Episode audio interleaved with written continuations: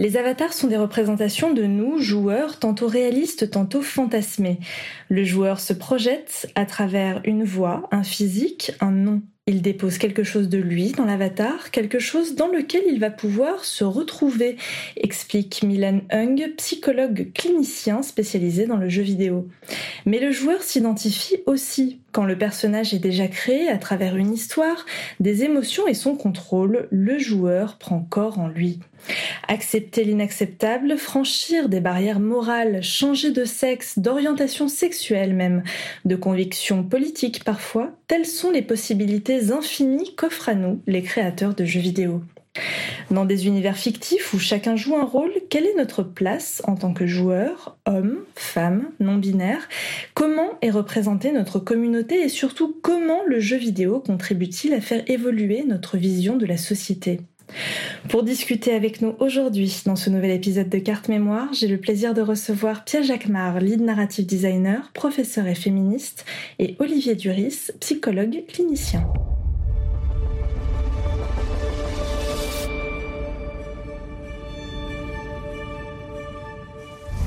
Déjà, commençons par un petit point sémantique. On parle d'avatar lorsque le personnage joueur n'a pas d'identité propre. Le point de vue, première ou troisième personne, a son importance car il définit l'identité du personnage joueur, celle du joueur par rapport au jeu. Pia, toi qui es narrative designer, est-ce que tu peux développer ce point? Oui, bonjour. Alors, ce qui est très important euh, quand on crée un jeu vidéo, c'est de comprendre que l'histoire qu'on va raconter, quel que soit le type de jeu qu'on crée, c'est l'histoire du joueur. Donc à partir de ce moment-là, euh, tout ce qu'on va mettre en place, que ce soit un jeu de course, un jeu d'aventure, un jeu avec des cinématiques ou pas, il faut le voir comme une espèce d'immense bac à sable qui va permettre à l'esprit du joueur de créer sa propre histoire, en fait, avec tous les éléments qu'on va lui donner. Donc, euh, quand on crée un jeu, on crée assez rapidement ce qu'on appelle les 3 C, euh, caractère, caméra, contrôle, personnage, caméra, contrôle. Et euh, très vite se pose la question, donc, de la, du point de vue. Si vous faites un jeu à la troisième personne, vous allez créer un personnage joueur que le joueur va voir tous les jours. Donc, vous pourrez faire comme dans un Dark Soul, par exemple, où il n'a pas vraiment d'identité euh, très très définie, ou euh, à l'inverse, comme dans un jeu de type euh, Mass Effect, où vous allez pouvoir le, personnaliser un petit peu et il aura un, caractère, une identité, etc. À l'inverse, si vous prenez un jeu à la, si vous décidez de faire votre jeu à la première personne, là, en général, c'est que vous suggérez que le joueur et son avatar. Alors bien sûr, il va y avoir énormément entre ces deux entre ces deux options-là, il va y avoir énormément de possibilités. On peut tout à fait imaginer des jeux qui sont à la première personne et qui sont pourtant euh, extrêmement euh, personnalisés. On pense par exemple à tous les jeux de Bethesda, les Skyrim, euh, tous les Elder Scrolls et les et les Fallout où la vue la plus agréable c'est la première personne, mais en réalité vous concevez votre votre avatar. donc vraiment, nous en jeu vidéo, on appelle plutôt ça le personnage joueur. Donc PJ ou PC, Player Character, euh, et ça nous permet en fait de ne pas se perdre trop euh, quand on l'appelle. Mais vraiment, oui, effectivement, on, part du principe que quand tu incarnes l'avatar du joueur, c'est que euh, tu es plutôt une, projection, une, extension du joueur dans le jeu, alors qu'il y a plein de jeux où en fait tu vas, tu vas adapter, adopter, gérer l'identité de quelqu'un qui existe déjà. Je Je sais pas si c'est très clair. C'est une vraie, c'est une vraie question en tout cas de, de game design, et on va rarement voir des jeux où la caméra euh, change en cours de, en cours de production. C'est vraiment un travail qui se fait sur la pré-production. Alors justement, tu as parlé de projection, ça tombe bien puisque c'est le premier sujet de ce podcast, euh, l'avatar comme élément fondamental qui permet de se projeter ou non dans l'univers fictif d'un jeu. Euh, tes bases Pia posées, on va donc parler tout le long de cette émission d'avatar dans son sens large. Ne nous en tenez pas rigueur. Revenons donc aux origines de l'avatar dans l'histoire des jeux vidéo. Oh, tout d'abord, je suis pas poli, Olivier, ça va? Bonjour, oui, ça ça va. T'inquiète pas, je vais te donner la parole dans quelques instants. Dans l'histoire des jeux vidéo, le premier jeu représentant le joueur fut Maze War, un jeu de tir à la première personne datant de 73. Le joueur y était représenté par un globe oculaire. Je sais pas si vous y avez joué. En tout cas, euh, certains d'entre nous, peut-être que oui. Puis c'est Richard Garriott qui a le premier fait usage du terme avatar dans un jeu Ultima 4 Quest of the Avatar. Il souhaitait que l'avatar représente un alter ego du joueur dans le monde virtuel du jeu. Selon lui, le joueur ne pouvait être touché par l'histoire que s'il se sentait responsable des actions du personnage. Olivier Duris, quelles sont les mécaniques de projection? Peut-on vraiment s'identifier à un avatar? Ce qui est important quand même, c'est de pouvoir différencier la question de la projection et de l'identification. Euh, la projection, ça va être le fait d'envoyer entre guillemets une petite part de nous dans l'avatar qu'on contrôle. L'identification, ça va au contraire en fait un peu être l'inverse. Ça veut dire récupérer un petit peu une partie de l'avatar et euh, l'intégrer en nous. Et c'est justement quelque chose qui est intéressant parce que ce qui se passe quand on joue à un jeu vidéo, on voit qu'il y a une espèce d'aller-retour entre projection et euh, identification. Et c'est vraiment ça qui va être très important dans le rapport aux jeux vidéo. Ce qui fait par exemple que euh, on peut retrouver certaines fois, par exemple, je sais pas, vous jouez à un jeu dans lequel euh, vous allez passer dans un endroit très chaud, par exemple, et vous allez pouvoir ressentir quelque chose un peu comme une petite sensation de chaleur que vous allez pouvoir vous imaginer par identification à l'avatar. Si vous jouez par contre à des jeux très narratifs comme par exemple un Heavy Rain, un Beyond Two Souls ou des choses comme ça. Donc euh, vraiment les jeux où euh, les choix que vous pouvez faire vont influencer euh, l'histoire ou des choses comme ça.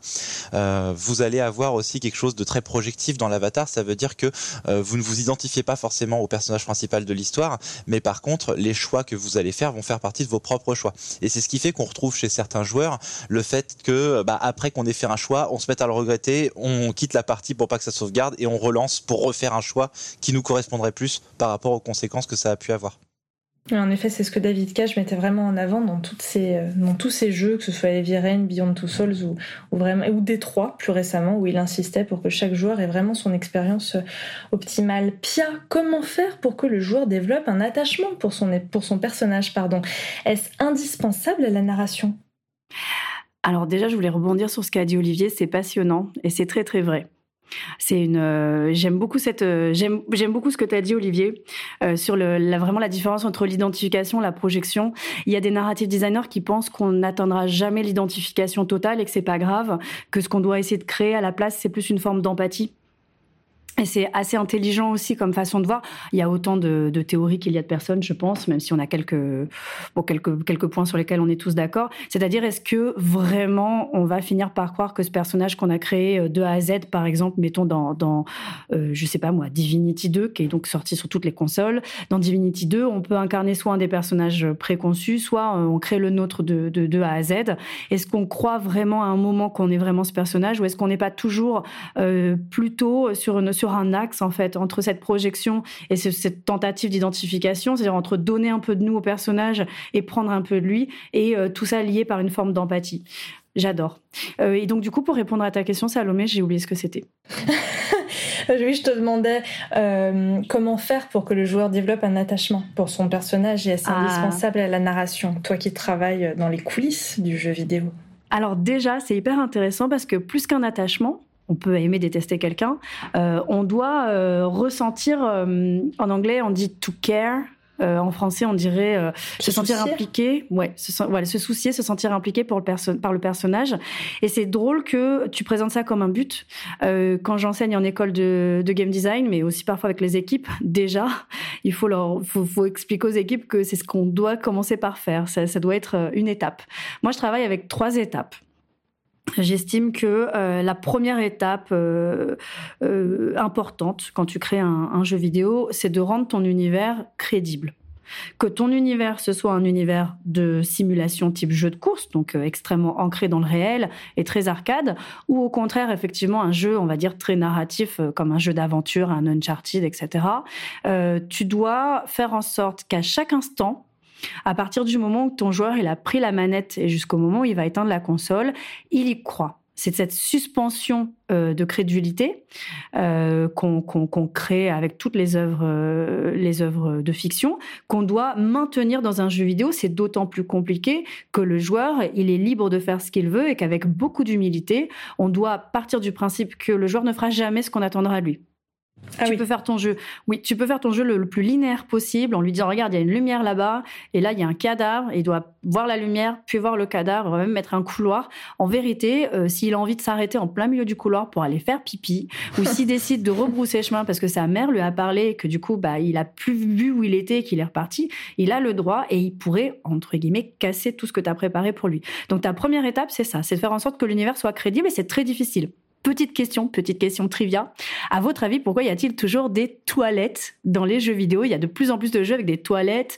Euh, il y en a dans les Doom, il y en a dans les Batman. Pourquoi il y a des toilettes dans les jeux vidéo? Il y en a pas dans Demon's Souls, donc j'ai pas euh, ce souvenir. Pour rappeler aux joueurs euh, d'aller d'aller aux toilettes? non, pas du tout.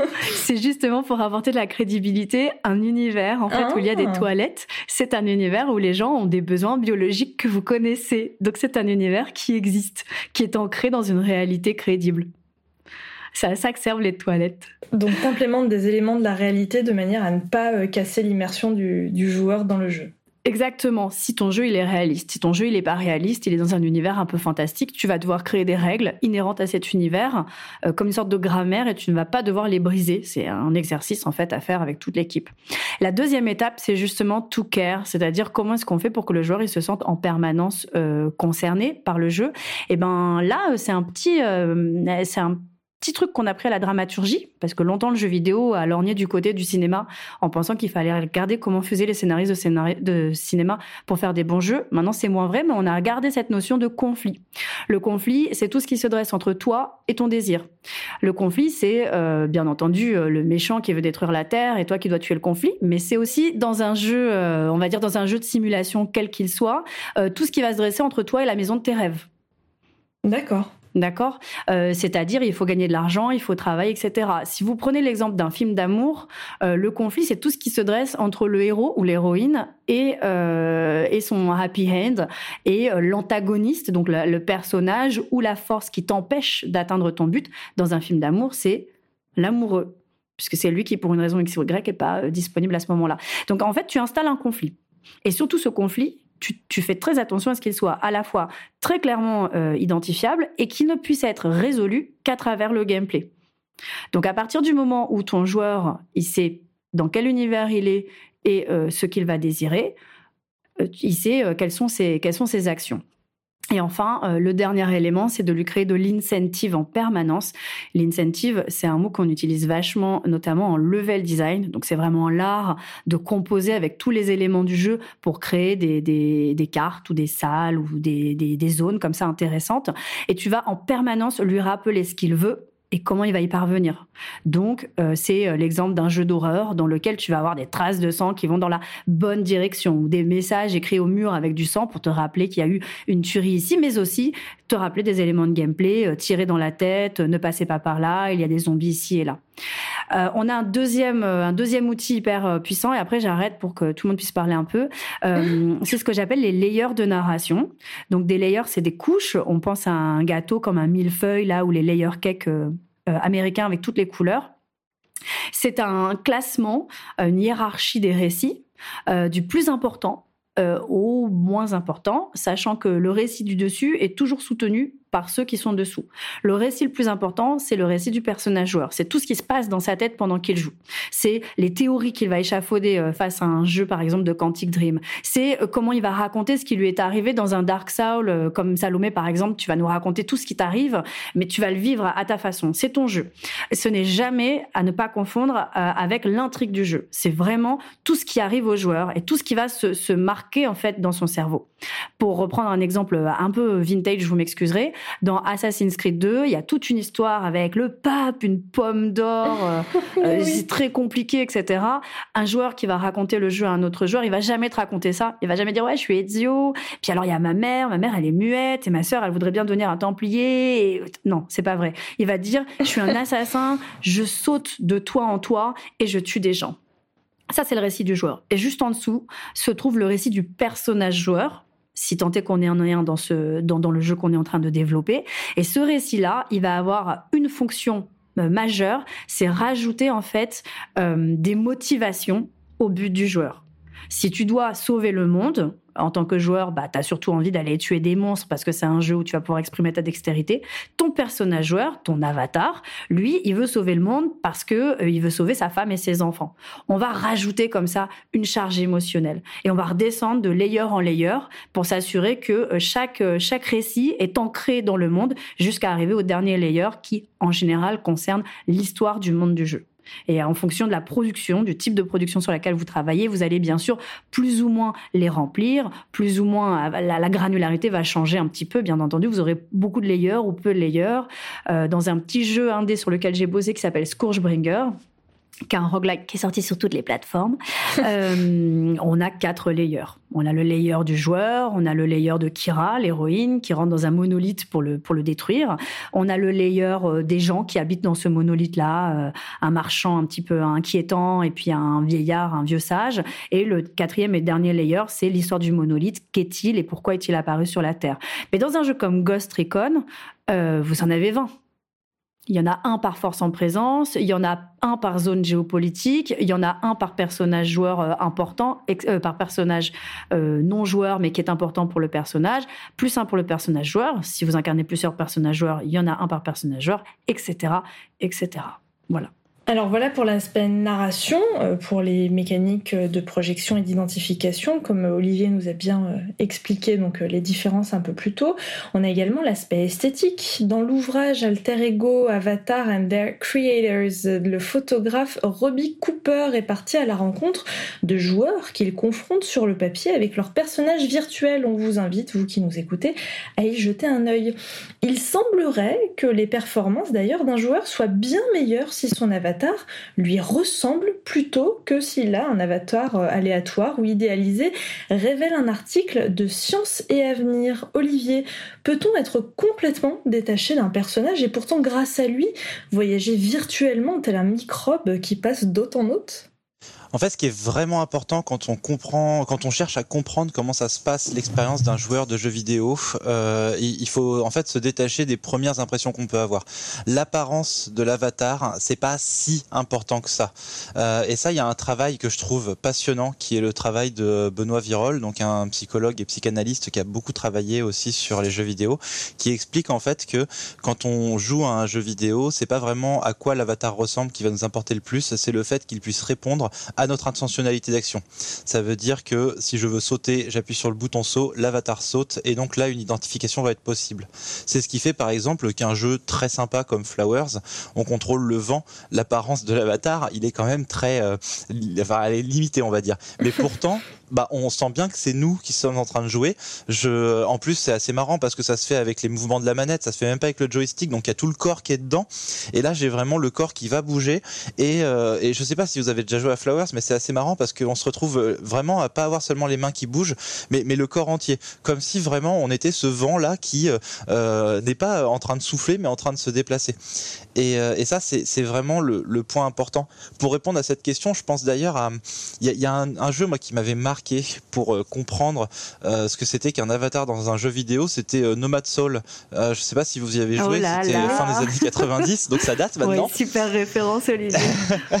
et, et, en fait, j'ai vu que je savais qu'on avait bah, l'émission ce matin là sur donc sur l'avatar. Je suis allé rechercher le texte du début du jeu pour aujourd'hui parce que il y a vraiment un monologue de du personnage principal de Nomad Soul au début du jeu qui pour moi est et euh, ultra méta, on peut dire, parce que on a le personnage principal qui arrive dans l'écran, qui regarde comme s'il nous regardait nous joueurs, et il nous dit je viens d'un univers parallèle, mon monde a besoin de ton aide, il y a que toi qui peux nous sauver. J'ai ouvert une brèche entre nos deux mondes, et avec ta machine, donc là il parle carrément de la console, tu peux traverser l'écran et nous aider. Et pour pouvoir le faire, tu vas devoir transférer ton âme dans mon corps. Et acceptes-tu Et là, c'est à nous de dire oui ou non. Bien évidemment, si on dit non, bah ça ça marche pas parce qu'on peut pas commencer le jeu.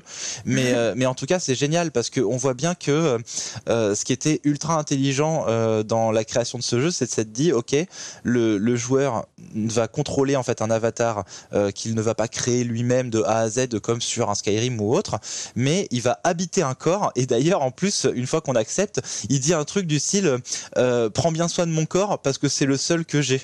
Et ça, c'est oh, génial parce que du coup, euh, ça, ça casse vraiment l'idée euh, du, du rapport à la mort qu'on peut avoir dans le jeu vidéo ou des choses comme ça. Et c'est ça en fait l'intérêt du joueur par rapport aux jeux vidéo et ça revient sur ce que je disais tout à l'heure, identification projection. Moi j'ai beaucoup aimé ce que disait Pia sur le rapport au, personnage parce qu'en effet si vous jouez à Witcher, euh, on est euh, Geralt de Rive et, et d'ailleurs c'est ce qui fait qu'on va euh, autant avoir envie de mater la série une fois qu'elle est sortie parce que dans notre jeu vidéo euh, on, aime être ce personnage là quoi.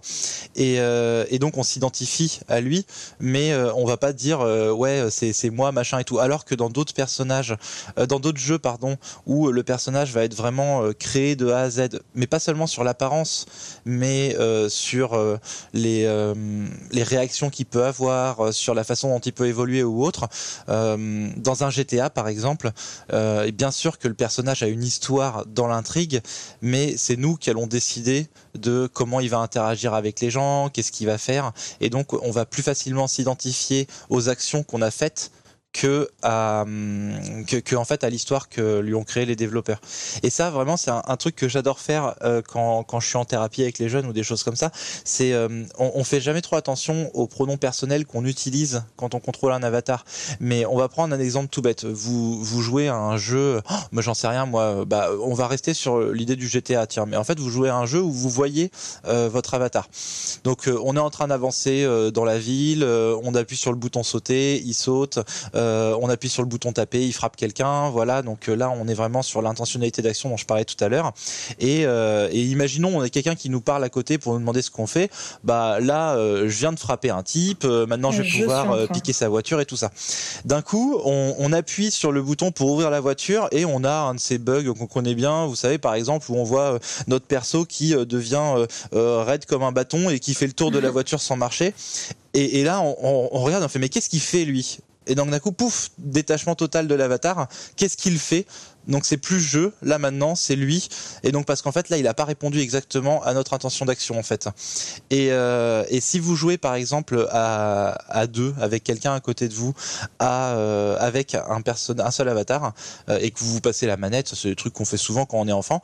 Vous voyez des fois qu'on peut utiliser le on aussi. On va faire ci, on va faire ça. Et donc là, c'est vraiment le groupe joueur bah, qui va être contrôlé, euh, enfin qui va euh, justement être identifié dans l'avatar. C'est ce qui fait par exemple que quand vous jouez à un jeu, je sais pas moi, type Final Fantasy, euh, en fait vous vous identifiez pas qu'à un seul des personnages de votre équipe, il y a toute l'équipe qui fait partie de vous en fait. Et donc c'est vraiment le, le, groupe qui va faire en fait le, le côté identification projection. C'est génial. Ouais, c'est hyper intéressant. Ouais. Pia, est-ce que un mauvais avatar, par exemple, peut nous couper d'une expérience de jeu? Est-ce que tu as des anecdotes sur la création d'un personnage qui a suscité un effet euh, de rejet immédiat? Alors c'est super que tu poses cette question, ça répond en plus à ce que disait Olivier sur euh, l'utilisation du pronom. Effectivement, euh, quand ton personnage n'y réagit pas comme tu veux, tu l'appelles il. Dans le jeu vidéo, alors le narrative design, c'est pas l'art de raconter une histoire. La narration en français, c'est l'art de raconter une histoire. Le narrative design, c'est le mot anglais. Narrative, c'est un récit, un récit qui émerge. On est plutôt euh, garant d'une cohérence et de tous les récits du jeu, plus que des raconteurs d'histoire. On n'est pas vraiment des scénaristes. mais du coup, ce qui est intéressant avec ce qu'a dit Olivier, c'est qu'effectivement, euh, on a une théorie qui est que plus le récit est imposé aux joueurs, à travers des cinématiques, des textes, le choix de la caméra, euh, l'identité du joueur, etc., plus le joueur va être exigeant avec. Moins le récit va lui être imposé, plus il va être émergent, ce qui est un petit peu le saint graal en ce moment. Hein. c'est la, la ruée vers l'or euh, de la narration systémique et émergente. Tout le monde veut faire ça plus le joueur il va être conciliant avec. Euh, typiquement, euh, tu vas être plus difficile avec des dialogues longs. Euh, rappelez-vous de L.A. Noir et tout son système de d'interview, ça fonctionnait ou ça fonctionnait pas, mais c'était très écrit. à contrario, si tu joues un XCOM par exemple, ton récit ça va être celui de tes unités, tu vas être très très tolérant avec ce récit-là. Donc effectivement, quand ton avatar fonctionne pas, bah, c'est problématique. Sans dire que ça fonctionne pas parce que le jeu a trouvé son public sur le long terme, Call of Cthulhu qui est sorti euh, en 2018 et sur lequel j'ai beaucoup bossé, euh, nous a posé des gros problèmes euh, au niveau de, de l'identification justement au personnage joueur. je ne sais pas si vous vous rappelez, mais c'est un jeu qui se joue à la première personne. Donc, on a pour voir ton corps, on appelle ça du body awareness on en met ou on n'en met pas, ça coûte un petit peu plus cher. Euh, tu dois avoir modélisé le corps du personnage et poser la caméra euh, à la place de la tête. Ça veut dire que quand tu es dans le moteur du jeu, c'est assez rigolo pour, euh, pour quelqu'un, moi je débutais dans la production de jeux vidéo, de remarquer qu'en fait ils avaient fait le personnage mais que le personnage avec sa tête n'existait pas in-game. À la place, tu as une grosse caméra moche qui est le symbole en fait dans Unreal euh, de la caméra du joueur. Euh, donc tu peux tu peux baisser si tu baisses la caméra, tu vas voir euh, tes pieds, tes mains, etc. Sauf que nous, on a ça pendant toute la partie gameplay du jeu, mais pendant la cinématique, on est à la troisième personne. Ah ouais pour des raisons euh, qui sont des raisons un petit peu techniques. Euh, Focus n'était euh, pas hyper confiant en notre capacité à créer une, bonne identification au personnage uniquement à la première personne. C'était un jeu d'horreur un petit peu compliqué. Du coup, il nous avait demandé si pour les cinématiques, on pouvait les faire à la troisième personne. C'est quelque chose qu'il faut éviter de faire, hein, c'est très difficile. Nous, on avait un gros problème, c'est que notre personnage, c'est un vétéran de la guerre donc, qui dit vétéran, dit euh, de la Première Guerre mondiale, dit quelqu'un qui est un survivant, quelqu'un qui s'est tiré, qui, qui, a des petites connaissances quand même en, en survie et, et, en maniement en combat, en maniement des armes à feu, etc. Mais euh, nous, notre gameplay, c'est pas du tout ça. Notre gameplay, c'est parler aux gens, poser des questions, euh, fouiller, trouver des indices, et puis courir quand on est poursuivi par des, des, des abominations innommables. Et euh, assez vite, quand, quand je suis intervenue sur la prod, j'ai noté qu'on avait un, ce qu'on appelle une grosse dissonance en fait entre euh, l'identité euh, du personnage joueur et l'identité du joueur. Ça, c'est un exemple, par exemple, de ce qu'il faut pas faire. Nous, on l'a réparé comme on pouvait. Euh, on a un peu adouci le côté vétéran. c'est un vétéran, mais c'est un vétéran alcoolique qui est triste, déprimé, asocial, un peu, vous voyez quoi, dans une phase un peu noire, qui va expliquer qu'il est plus normal. Et puis euh, très vite, on a réglé le problème du pistolet parce que ça, ça posait des problèmes de gameplay. Il l'a perdu et il le retrouve que pendant une seule, euh, une seule phase d'action, euh, voilà, qui tombe au bon moment, on va dire narrativement. Ça, c'est vraiment un exemple typique. Après, vous avez Nathan Drake qui est tout, tout comme Indiana Jones, censé être un, une sorte d'archéologue qui est en fait un, un mass murderer, quoi. Hein. c'est l'exemple classique. Aujourd'hui, c'est des erreurs qu'on va moins faire, même si on, je crois qu'on peut parler de cyberpunk. Au début de cyberpunk, on demande de choisir quelle est ton, ton, ton, ton histoire, quel est ton passé entre trois types de background assez différents. Euh, on va te poser quelques questions. Oui, alors comment ça s'est passé à Atlanta? Et toi, tu es là, bah, j'en sais rien. Moi, je suis le joueur, je viens d'arriver, je connais pas le passé de mon personnage. Euh, mais vous verrez que euh, finalement, l'ensemble des joueurs est assez conciliant avec cette énorme, cette énorme erreur de design. je me permets, hein. Je veux dire, tu peux. voilà, on est conciliant avec ça parce que on sait que le joueur il va nous promettre un monde ouvert et finalement ces, ces passages un peu un peu clopi-clopant, un petit peu nuls, euh, c'est juste un moment à passer avant de vivre ta propre aventure. Je sais pas si ça répond à la question correctement. Bah, ça a bien répondu, hein, les mauvaises expériences de jeu euh, via Avatar. Tu nous as cité quand même quelques beaux exemples. Euh, on, va, malheureusement avoir une transition un peu malheureuse. Hein. On va passer des vétérans aux femmes. Donc, je, vais essayer de, retomber sur mes pattes. D'un globe oculaire à un personnage en pixels, à un personnage aux traits humanoïdes qui devient un homme, héros des aventures virtuelles, puis les femmes font leur arrivée en première ligne des personnages de jeux vidéo. C'est à leur tour de sauver le monde. Quelle a été la place des femmes dans le jeu vidéo? Quelle a été son évolution? Quel processus d'identification? Et surtout, quelle problématique le fait d'incarner le sexe fort a-t-il amené? Et je sais que Pia trépigne sur sa chaise d'avance pour cette deuxième partie, la place des femmes dans le jeu vidéo. Petit retour dans le passé avec les premières héroïnes de jeux vidéo, Miss Pac-Man, Resident Evil, Parasite on adorait, Project Zero, Mirror's Edge, on a tous adoré aussi. Bayonetta, c'était ta préférée, Pia? Beyond Two Souls également, Life is Strange, Dishonored 2, le cliché des héros omniprésents ont la peau dure alors qu'il existe plein de jeux vidéo triple A castant des femmes. Pia, vas-y, c'est un peu carte blanche là. c'est une très bonne question. Il y a Erwan Cario, euh, journaliste à Libération justement, qui a publié la semaine dernière, je crois, un article euh, dans lequel il s'interroge sur, euh, bah, sur justement les nouvelles représentations, on va dire, genrées dans le jeu vidéo est-ce que le héros euh, hyper viril et bodybuildé, il est encore euh, strictement majoritaire ou pas? On, y reviendra justement là-dessus en fin de podcast. Euh, c'est bon, on va on va quand même très rapidement euh, partir un petit peu sur euh, ce qu'on ce qu'on sait toutes et tous. Le jeu vidéo, c'était pas genré jusqu'au moment où dans les années 80, le marketing s'en est mêlé et euh, à cette époque-là, on avait déterminé que pour vendre un produit, il fallait le classer dans une catégorie, il fallait s'adresser à une cible précise et ils ont construit en fait l'image du gamer dans une dans une forme de compétition entre l'humain et le jeu. Un hardcore gamer à la base c'est plutôt ça. C'est quelqu'un qui va se battre non pas contre d'autres joueurs parce que aujourd'hui euh, on voit vraiment l'avènement de l'e-sport et de la compétition entre joueurs. Dans les années 90 jouer contre d'autres joueurs à part pour des jeux de combat c'était pas forcément être hyper hardcore. C'était plutôt se, se, confronter à la machine. Donc il y a toute une construction comme ça euh, de l'identité euh, du joueur ou de la joueuse qui s'est faite. Et les femmes ont longtemps effectivement on le sait la princesse a sauvé ou l'héroïne bodybuildée etc étaient présentées plus comme des objets de fantasme que comme des, personnages qu'on pouvait incarner. C'est vrai euh, pour le jeu vidéo, mais c'est vrai, euh, voilà, en fonçant des portes ouvertes pour le cinéma aussi. Il va y avoir une majorité de films, si on parle, on va dire peut-être du blockbuster, où euh, les, les héros sont masculins. En tout cas, là, le jeu vidéo a longtemps été ce qu'on appelle une power fantasy un fantasme de la prise de pouvoir, euh, problématique ou pas, euh, que ce soit intéressant ou pas, c'est une réalité. Euh, et dans ce type d'œuvre-là, on a une prédominance encore de la figure masculine. C'est en train de changer. effectivement, il y a de plus en plus d'héroïnes. Alors, ce qui est intéressant, c'est de voir dans quelle mesure les studios vont mettre une héroïne parce que c'est rigolo, parce qu'il en faut une.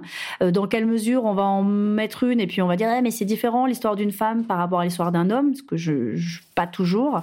je sais pas trop quoi à ça parce que on est dans une période un petit peu intéressante où euh, il y a quand même, euh, oui, une modification euh, de l'image des, des, femmes dans les jeux vidéo. Il y a une vraie progression, on va la noter. Il y a aussi, bien entendu, un effet de résistance de toute une population de, joueurs qui pensent que leur identité dépend notamment de de la culture du jeu vidéo, alors je pense que, que c'est faux. Euh, c'est presque politique comme question, tu sais. Je sais pas si j'ai le droit de faire de la politique. je vais prendre la balle au bon concernant euh, le, le cas d'une icône, le cas Lara Croft, et je vais m'adresser à toi, Olivier. Alors que les hommes sembleraient attachés au fait d'incarner un homme viril hein, depuis des années, le succès planétaire de Lara Croft les a plongés dans la peau d'une femme aux attributs que tout le monde lui enviait, faut bien se l'avouer. Comment ça se fait? Est-ce que ça relevait du fantasme? Bah, en fait, il faut savoir que pour un joueur, ce qui va compter, c'est euh, pas seulement, comme je disais tout à l'heure, l'apparence de notre personnage. Moi, ce que je remarque je joue beaucoup avec euh, des enfants et des ados hein, dans le cadre de mon boulot. Euh, c'est que bien évidemment, quand il y a le choix du, du genre du personnage, euh, ça va être une question qui va se poser. Est-ce que je veux jouer une fille? Est-ce que je veux jouer un garçon? Mais on va pas poser que ça comme question d'ailleurs. Est-ce que je veux jouer un vieux, un jeune? Est-ce que je veux jouer euh, euh, quelqu'un de beau, quelqu'un de moche? Enfin, on s'en fiche en fait finalement. Mais tout ça, la question se pose. Lorsqu'on n'a pas le choix, de toute façon, c'est pas grave parce que comme je le disais tout à l'heure, c'est pas l'apparence de l'avatar qui va compter dans notre investissement et dans notre identification. Euh, là, c'est vrai que souvent on parle de Lara Croft hein, pour penser à un avatar féminin.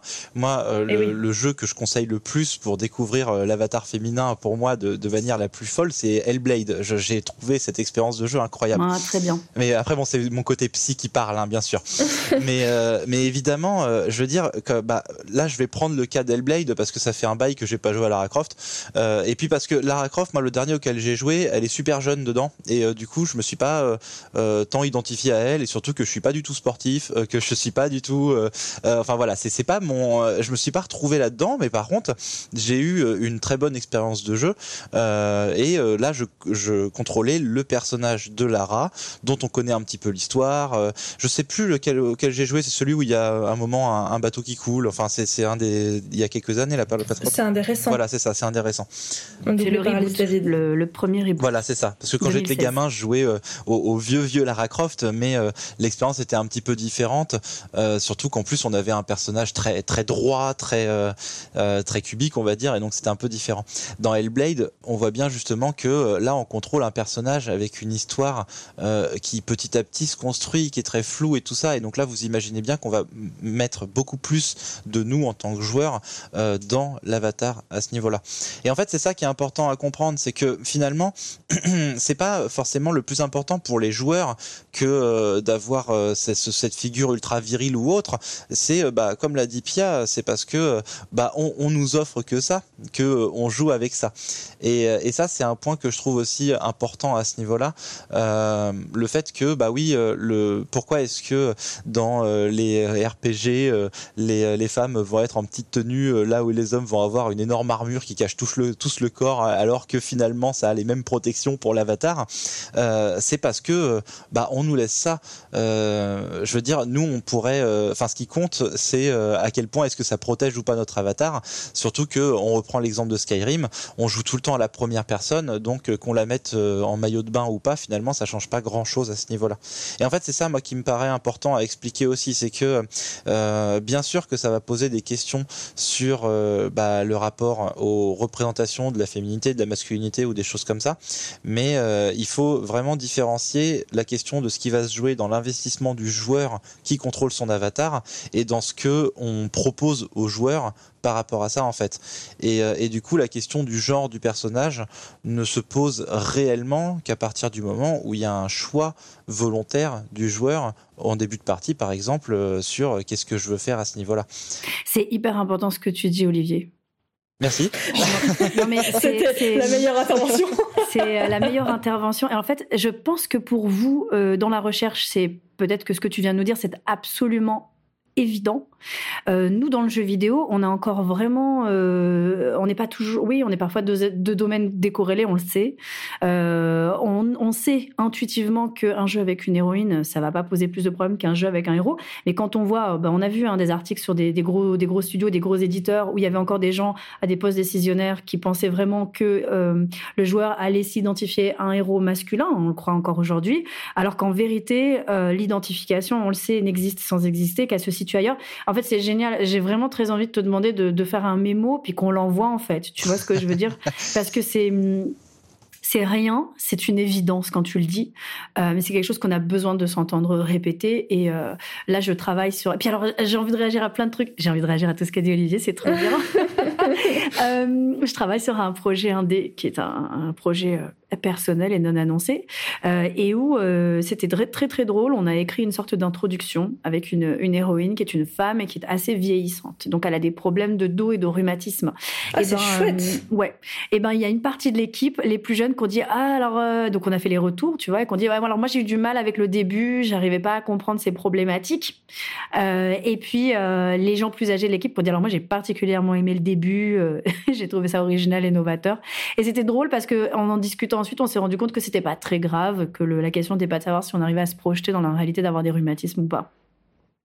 Euh, mais c'est drôle parce que tu nous as quand même dit, euh, même si on sait que c'est pas un sujet, tu nous as quand même dit bon, c'est vrai qu'après Lara Croft, c'est une femme et puis en plus elle est jeune et puis en plus elle est sportive et je le suis pas. Euh, je suis très contente de ce que je suis très contente de ce que j'entends. Je suis assez d'accord avec tout ça et personnellement, je prends des notes et après je vais aller au studio, et je vais dire attendez, c'est pas du tout une attendez, c'est super ce qui s'est passé dans le podcast PlayStation, dans carte mémoire. Bah, vous savez, il y a un exemple hein, qui est très bien. Je dis juste dernier exemple pour parler de la question du genre. si vous avez déjà joué à Undertale. Oui c'est incroyable de voir ce qui se joue dans le rapport au personnage parce qu'il y en a très peu qui se rendent compte qu'on contrôle une petite fille en fait. Ah, j'avais pas capté. Ah je connais pas ce jeu. Vous connaissez pas Undertale, mais il faut connaître Undertale. C'est incroyable, c'est un chef-d'œuvre. Mais c'est une petite fille Ben je crois. Je pensais que c'était un petit enfant euh, non sexué. Je sais plus. Moi j'avais cru entendre, oh ou alors c'est non sexué, mais de toute façon c'est ça qui est intéressant, c'est que euh, tout dépend. Euh, c'était pas un sujet. Imaginons qu'il est, qu'elle est, que c'est un personnage non sexué. Bah moi en tout cas, euh, je sais pas si je l'ai lu quelque part ou si c'est mon expérience du joueur qui le vit comme une petite fille. Mais en tout cas, je l'ai vécu tout mon jeu comme si je contrôlais une petite fille. Trop bien. Et, euh, et en fait, on, on s'en fiche finalement. Mais c'est juste que, bah voilà, peut-être que par rapport à mon histoire personnelle, mon expérience de vie ou des choses comme ça, j'avais envie que ce petit enfant abandonné euh, qui cherchait à évoluer dans ce monde qu'on pourrait considérer, qu'on pourrait imaginer comme un monde imaginaire ou autre, c'était une petite fille. Ah, c'est trop bien. Mais euh, en parlant d'identité comme ça, où vous avez vu ce jeu là qui est sorti, c'est un jeu français qui s'appelle Haven? Non. Ça s'appelle H-A-V-E-N. C'est des Français qui ont fait ça, euh, The Game Baker, et c'est sorti sur toutes les consoles et ça, ça marche très très bien. C'est un jeu indé, c'est un RPG. Les joueurs le définissent comme un chill RPG, puisque c'est un RPG qui est doux, où tu incarnes non pas un personnage, non pas une équipe de héros, où tu incarnes un couple Euh, oh, c'est génial. Ouais, qui s'est réfugié sur une planète euh, inhabitée. Et en fait, euh, donc tu as toute une partie, tant que tu es dans le vaisseau, le gameplay, c'est vraiment bah, les deux personnages se parlent, ça lance des espèces de petites scènes, tu vois, de tranches de vie, etc. Et quand tu sors du vaisseau, que tu vas explorer, ils sont toujours ensemble. Et ils ont une, un gameplay de, de, glide, là, de glisse, puisqu'en fait, ils volent, quoi, plus ou moins. Et en fait, comme tu contrôles les deux en même temps, je trouve qu'il y a une pureté, c'est-à-dire que c'est le moment qui exprime le mieux le couple. Alors, c'est un couple fonctionnel, hein, bien sûr. Oui. Euh, y a pas de, y a pas en tout cas, il y a peut-être des disputes plus loin dans l'histoire, mais c'est pas le, c'est pas le, sujet. C'est pas le sujet. Ouais, c'est d'ailleurs, c'est pas la construction du couple le sujet, c'est le couple fonctionnel, euh, donc qui se connaissent bien depuis longtemps. Et le gameplay, il est, il est foufou, quoi, parce qu'il y a des sensations incroyables à se déplacer sur la planète et avoir les deux. Et un petit moment, ils peuvent accélérer ensemble, etc. C'est, c'est très intelligent, c'est très beau. Et il y a plein de joueurs, de joueuses et des joueurs aguerris. Hein, ça touche à un ça touche justement un public de joueurs un peu, on va dire, un peu connaisseurs, euh, très masculins, etc. Euh, parce que, euh, bah parce qu'ils étaient, voilà, comme quoi, ça touche tout le monde, quoi. C'est hyper intéressant. Alors justement, ce qui est en effet très intéressant, c'est qu'on sort simplement des jeux vidéo avec euh, des créateurs qui nous font incarner juste des hommes hyper baraques, juste des nanas euh, euh hyper, euh, comment le dire poliment, bah, hyper féminisées, hyper jolies, très féminisées, exactement. la tendance aux héroïnes féminines dans les jeux vidéo n'est plus à montrer ces derniers temps. On a eu Horizon, par exemple, on a eu The Last of Us 2, et justement, on parle de The Last of Us 2 qui a remporté en décembre pas moins de 7 récompenses sur 10 aux Game Awards, dont le jeu de l'année, un jeu Naughty Dog qui met en scène des héroïnes ouvertement lesbiennes. L'hétéronormativité s'estompe peu à peu, les représentations et personnages de jeux vidéo sont désormais plus inclusifs et ouvrent la porte à une nouvelle communauté, les LGBTQ+. Des personnages donc lesbiens, gays, bisexuels, transgenres apparaissent dans les jeux vidéo depuis les années 80. Le portrait courant implique une confusion des genres à caractère comique, des personnages transgenres, des personnages gays dans les jeux de combat et d'action, de la romance entre les hommes dans les RPG. Sexualité et jeux vidéo, des sujets tabous. Olivier, pourquoi est-ce si difficile de parler sexualité et surtout sexualité LGBT Bah, en fait, c'est une question un peu euh, qui sort là du domaine du jeu vidéo, hein, parce que moi ma réponse c'est pourquoi c'est difficile d'en parler, parce que encore aujourd'hui, euh, que ce soit euh, chez les parents ou chez les créateurs de jeux vidéo, on part toujours du principe que même si la moyenne d'âge des joueurs en France elle est de 36 ans à peu près, on a quand même 90% des joueurs qui sont des ados, donc qui sont des jeunes, et en fait il y a toujours un tabou à parler de sexualité avec les ados. Donc, euh, et ça dérange. Et en fait, c'est ça le truc. Je pense pas que ça soit lié aux jeux vidéo. Je pense que c'est plus lié en fait à ceux qui sont visés par le jeu vidéo. Euh, on, on, voit bien hein, quand on commence à aborder euh, les questions euh, liées à la sexualité euh, dans certains collèges ou autres, dans des interventions en classe, ça pose toujours question. on a toujours peur de comment est-ce que les parents vont le prendre. moi, je forme pas mal d'enseignants à des activités qu'on fait en classe pour développer l'empathie, donc dès la maternelle et jusqu'au début du collège. Et euh, bien évidemment, on le voit hein, que arrivé en CM2. Oh là là, Olivier, je euh, t'embauche tout de suite. on va t'envoyer dans les studios aussi. Non, mais c'est pas possible. Mais c'est vrai. Et donc, du coup, euh, à partir de CM2 à peu près, on a des profs qui sont très angoissés par l'arrivée des questions de la sexualité, alors qu'évidemment, la puberté, ça travaille. Et le tabou, il vient des adultes, en fait. Ce n'est pas sale. Voilà ce n'est pas sale comme diraient les autres. Mais, mais du coup, c'est ça qui est important, c'est de comprendre que euh, ce qui, bah, petite histoire euh, assez assez rigolote, mais euh, je je pense pas qu'ils vont écouter. Mais par exemple, les parents d'un de mes patients qui est en pleine puberté me racontaient qu'ils regardaient Titanic en famille et qu'ils ont zappé la scène dans la voiture, alors qu'il se passe alors qu'il se passe pas grand chose et qu'il est en pleine puberté. Et on, on, voit bien que c'est quelque que chose. C'était l'occasion de parler du consentement. C'était l'occasion de parler de plein de choses et surtout même de parler de l'amour parce que bah oui, à 12 ans, on est capable de se rendre compte que bah il y a l'amour, mais il y a aussi faire l'amour. Mais voilà, je pense que le tabou, il vient plus de ça. Euh, et puis aussi, bah faut prendre en compte le fait qu'il y a déjà pas mal de gens qui attaquent les jeux vidéo pour la violence, pour des choses comme ça. La sexualité, c'est un truc en plus. Il y avait une étude qui était super intéressante. Je me rappelle plus du tout des des, des références. Par contre, je suis désolé, mais j'avais lu ça quand j'avais bossé pour le CNC l'an dernier avec Serge Tisseron, euh, que par rapport aux classifications Peggy, ça va dépendre ah, des, euh, des, pays en fait et de la culture de chaque pays. Par exemple, en France, on est beaucoup plus choqué par la violence que par la sexualité ou la nudité, là où dans les pays anglo-saxons, par exemple, la nudité, la sexualité peut avoir certains problèmes. Et je crois qu'il y avait un pays type Arabie Saoudite où, par exemple, il y avait interdiction de montrer la nudité ou des choses comme ça. Donc il y a tout est culturel en fait. Et ça, c'est vraiment important à comprendre. C'est pas lié au jeu vidéo en lui-même, c'est lié vraiment à euh, où est-ce que le jeu vidéo est. Donc euh, le pays, la culture euh, et qui est-ce qui reçoit ces informations. Quoi. Il me semble que dans Cyberpunk 2077, tu as une option pour cacher ou atténuer la nudité. Vous me confirmez cette info? Je sais pas, j'ai pas encore joué. Idée. Mais je sais j'ai lu ça comme c'est un jeu avec pour changer la taille de ton sexe, quoi. Ouais, ça tout le monde en parle, c'est vrai, mais bon, je pense que ça c'est plus pour le côté fun parce que je, je pense pas que l'identification va changer malgré le fait qu'on ait 216 tailles de pénis différentes. Euh. Non, non. Bah, J'aimerais bien hein. avoir les, les, statistiques du nombre de personnes qui choisissent euh, qui choisissent quelle taille, mais bon, c'est un autre sujet. Pia, oui. euh, est-ce que tu as vu une évolution des mentalités dans tes années dans l'industrie du jeu vidéo en ce qui concerne les représentations LGBTQ+ Est-ce que c'est pour toi encore un sujet sensible? Hmm. Il y a deux choses. Euh, déjà en France, on a tendance à, mélanger euh, les, identités euh, effectivement LGBTQ+ avec la sexualité. Or, dire que c'est une orientation sexuelle ou une préférence sexuelle, souvent c'est une erreur. C'est une orientation, c'est une identité et c'est une orientation, on va dire romantique quoi. mais donc c'est vrai qu'on le lit, on le lit à la sexualité. Il y a plusieurs choses. Oui, ça a un petit peu évolué quand même.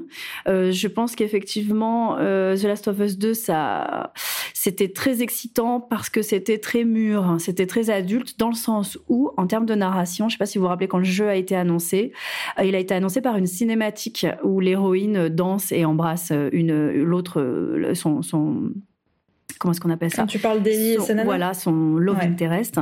Euh, c'était d'autant plus intéressant que en jeu vidéo. Donc là, je vais parler rapidement des cinématiques de jeux vidéo. Euh, comme ça coûte très cher, on a tendance à ne pas laisser couler une action ou une scène, on a tendance à ne payer que pour une scène qui va raconter euh, quelque chose d'important faire progresser énormément euh, la, le récit euh, macro, c'est-à-dire les péripéties. Ah. et, c'est le signe, bon, déjà d'un énorme portefeuille que, que, Naughty Dog puisse faire ça, mais aussi le signe d'une maturité créative et intellectuelle où tu as toute cette scène où elle danse, elle se regarde, etc. donc ça, c'était la bonne façon, entre guillemets, de, de présenter une héroïne lesbienne parce que en laissant passer le temps avec elle, tu t'identifies plus. Je trouve que euh, du côté des Canadiens, et là on pense immédiatement à BioWare, il y a toujours eu, euh, ils vont jamais le dire officiellement, mais il y a toujours eu un côté très militant dans les Dragon Age et les Mass Effect, où tu as toujours pu avoir plusieurs types de, de romances. Et oui. Ça c'est vraiment, euh, ça c'est vraiment une, volonté chez eux. Ils le disent, ils font du RPG, euh, ils passent des années à construire des univers, des systèmes de combat, euh, d'amélioration des personnages. Mais ce que les joueurs préfèrent dans tous leurs jeux, c'est les romances. et donc ils, y accordent toujours un, un, soin tout particulier. Je trouve quand même que dans l'industrie du jeu vidéo, on a un double regard. Les personnalités, par exemple, qui vont prendre la parole sur Twitter. Alors à Twitter, hein, l'effet de bulle, on le connaît. Chacun ne suit que les gens qu'il a envie d'entendre et donc qui lui ressemblent. Il y a beaucoup, beaucoup de créateurs, euh, justement, euh, gays, lesbiennes, euh, transgenres, etc. ils sont quand même, en général, pas à des postes décisionnaires ou poussés vers de l'indé. Et à part Naughty Dog, une héroïne ouvertement, surtout une lesbienne, hein, plutôt qu'un plutôt qu'un homme homosexuel, il y en a souvent eu quand même dans les productions japonaises. Ils ont un rapport à l'homosexualité qui est pas du tout la même que la nôtre. Différent. Ouais, notamment entre les hommes. Il y en a, c'est quelque chose qui existait déjà, même si on a quand même toujours hein, le, le, le, malheureusement euh, l'image du, du, méchant efféminé, ça c'est très problématique. Mais euh, euh, en tout cas, l'homosexualité masculine existe quand même plus que l'homosexualité féminine. Et voilà, il faut pas oublier que les créatrices, on va dire LGBTQ+ sont souvent plutôt en marge, plutôt dans l'indé. les jeux ouvertement gays sont plutôt des jeux indés. c'est en train de changer, bien sûr, notamment grâce à Hades. Et oui, et Hades qui a remporté le jeu euh, d'action de la Neo Game Award. Euh, et Hades, euh, Hades une, une, homosexualité qui non seulement est traitée comme quelque chose de positif, c'est-à-dire fun, sexy, glamour, et pas du tout comme, vous voyez, un récit où ce serait le sombre secret du héros, où ce serait source de, de, de traumas et de problématiques. Et c'est ça en fait qu'il faut, c'est des représentations qui normalisent euh, des personnages euh, LGBTQ+ parce que les adolescents qui jouent aux jeux vidéo ont absolument besoin euh, d'avoir des représentations variées, que ce soit en termes de sexualité, mais aussi en termes de, de, de corps, de couleur, d'origine, qui vont leur permettre de se construire parce que le récit et le jeu vidéo est un récit, c'est un accélérateur d'expérience énorme, ça ouvre tes horizons, ça te montre tout ce qui est tout ce qu'il est possible de ressentir, de vivre ou de faire dans ta vie. Et donc, on a, on a absolument besoin que ces récits-là ne s'adressent pas qu'à une poignée de personnes, on va dire, blanches, valides et hétéronormées. C'est en train d'évoluer, c'est en train d'évoluer très lentement. Je crois qu'il faut quand même euh, euh, continuer à beaucoup travailler euh, vers ça pour, voilà, pour une ou deux productions phares et importantes qui vont, on va dire, bien faire le travail. Il y en a encore beaucoup trop, beaucoup trop où la masculinité représentée est toxique.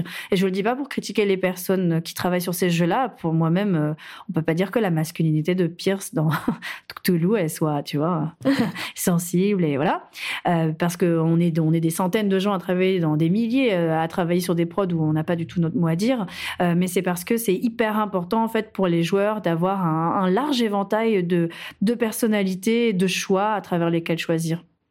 Ouais, j'ai vraiment envie là de faire une petite précision euh, parce que c'est super important tout ce qu'on dit là depuis tout à l'heure. Et donc là c'est le psy qui va parler et donc rien à voir avec les jeux vidéo. Mais en effet c'est euh, tous les, les histoires et les discours qu'on raconte et qu'on fait aux enfants qui vont aussi forger leur représentation du monde.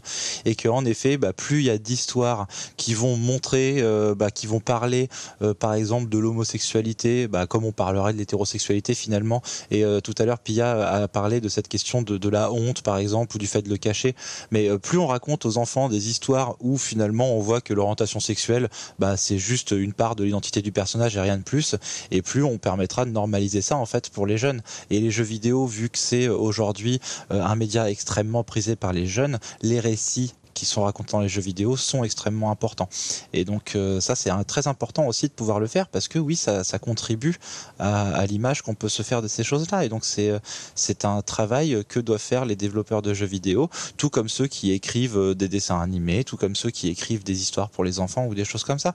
Le but c'est pas alors oui il y a certaines personnes très militants anti-LGBT qui diront c'est de la propagande patati patata, mais que dalle en fait c'est pas de la propagande, c'est juste le bien comprendre que euh, c'est dans la manière dont on parle des choses, des gens, des histoires en général, bah, que euh, on construit aussi euh, les capacités narratives d'un enfant et ses capacités identitaires. C'est Paul Ricoeur, un philosophe français, qui parlait de l'identité narrative. L'identité, elle se construit comme une histoire en fait, et c'est très important de prendre en compte les histoires qu'on raconte aux jeunes. Oui, et c'est d'autant plus important.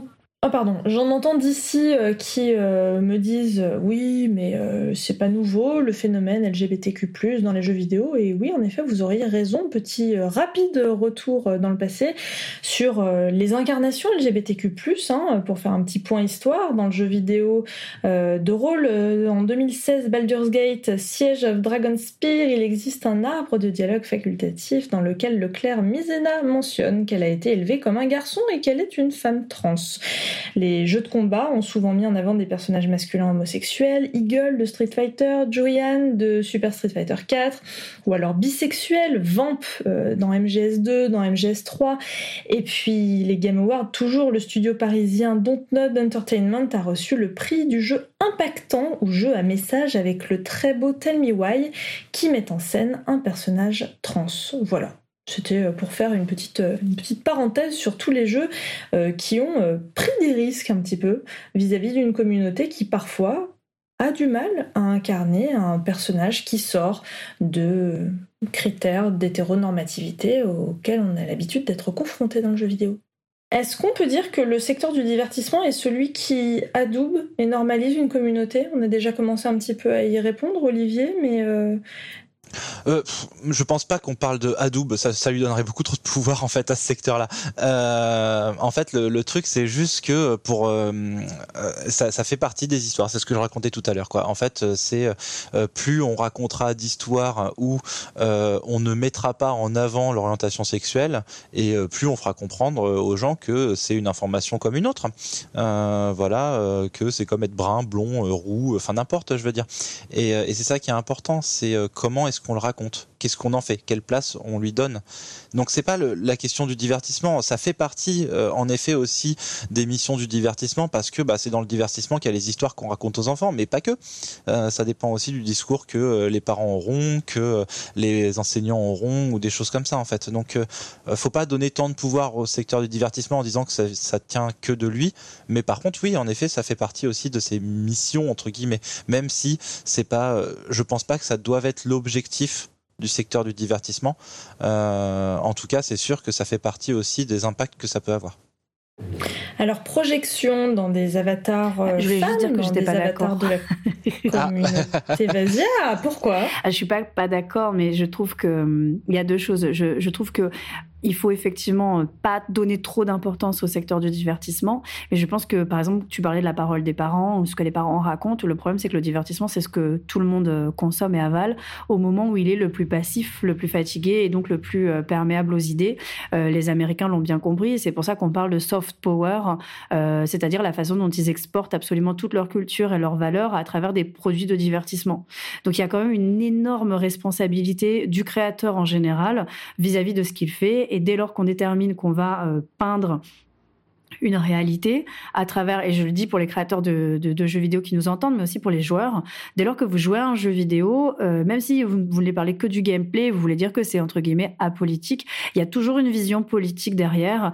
Euh, j'en prends pour exemple tous les jeux vidéo dans lesquels tu arrives dans un nouveau monde en friche ou habité par des, par des trafiquants de drogue et où tu vas euh, explorer ce nouveau monde et explorer les habitudes de ses habitants, donc les trafiquants de drogue, pour les tuer, t'emparer de leur village euh, et puis euh, ensuite aller explorer et euh, surtout aller récupérer toutes les richesses de ce monde-là pour te faire progresser toi dans une logique qui est finalement une logique post-colonialiste. Il y a une raison pour laquelle c'est des très grands studios français qui font ces jeux-là, c'est qu'ils n'ont pas réfléchi en fait à la logique post-colonialiste qui est la leur, qui est la nôtre. Hein. On est toutes et tous ici plutôt blancs et, et, confortablement installés dans la vie. On vient d'un de milieux un petit peu privilégiés. Donc il y a quand même une énorme dimension politique derrière chaque, création euh, de divertissement et une énorme responsabilité. Et euh, effectivement, ça n'adoubera rien de peut-être adoubé par le divertissement, mais euh, il faut pas, il faut toujours avoir du recul par rapport à ce qu'on consomme et il faut pas sous-estimer l'importance de la normalisation d'une œuvre. Je voudrais donner un exemple très rapide, c'est euh, Plus belle la vie, qui est une série que je regarde pas du tout, mais dont on connaît, euh, dont on connaît quand même euh, l'impact en France, qui est une série qui existe Ils ont sorti un jeu PlayStation, Plus belle la vie Peut-être. euh, probablement. Il y a une jeune, une jeune personne trans qui a fait son coming out à ses grands-parents en s'attendant un petit peu au pire. Et en fait, il y a un personnage transgenre dans Plus belle la vie. Et les grands-parents étaient bah, finalement tout à fait ouverts et contents. Et ils lui ont même dit, oh là là, ça veut dire qu'on ne doit plus par ton dead name euh, parce que c'est quelque chose qu'ils avaient appris dans Plus belle la vie. Donc c'est la même chose en fait avec les jeux vidéo.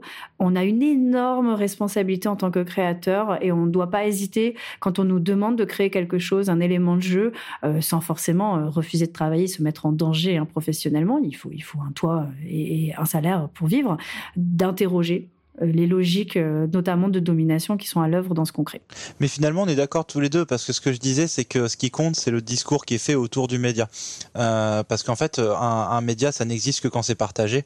Euh, c'est ça qui est très important en fait. Euh, quand on joue à un jeu vidéo, finalement, on se rend même pas compte, mais on partage notre expérience avec d'autres, soit avec des amis à l'école quand on est jeune, soit avec des potes quand on est plus vieux, ou même euh, des fois en allant regarder sur des forums ou des gens qui streament ou des choses comme ça. Mais il y a toujours cette question-là du discours qui est fait autour. Et en fait, ce qui compte, ce qui, ce qui va avoir ce côté adoubement, c'est le discours qui est fait en fait par ce euh, bah, justement par le côté social en fait. Et c'est ça qui est vraiment important à comprendre c'est que imaginons qu'un jour il y ait une ouverture d'esprit de la société qui soit euh, plus en avant que l'avancement du divertissement, bah justement, ce qui va compter, c'est les critiques qui seront faites du, euh, du fait que le monde du divertissement n'a toujours pas évolué, qui vont justement adouber euh, et euh, justement par le fait qu'on a critiqué le fait que le divertissement n'a pas assez avancé. Je sais pas si j'arrive à être très clair par rapport à ça, mais Si, si, c'est hyper intéressant. C'est-à-dire que euh, quand une nouvelle œuvre arrive, euh, on a besoin d'avoir un discours critique. Critique ne voulant pas forcément dire relevant ce qui ne va pas, mais plutôt euh, bah, bah, l'étudiant en parlant, etc. Et moi, ce, dont je rêve, c'est que les professeurs à l'école se contentent pas uniquement de montrer des jeux des, pardon, des films.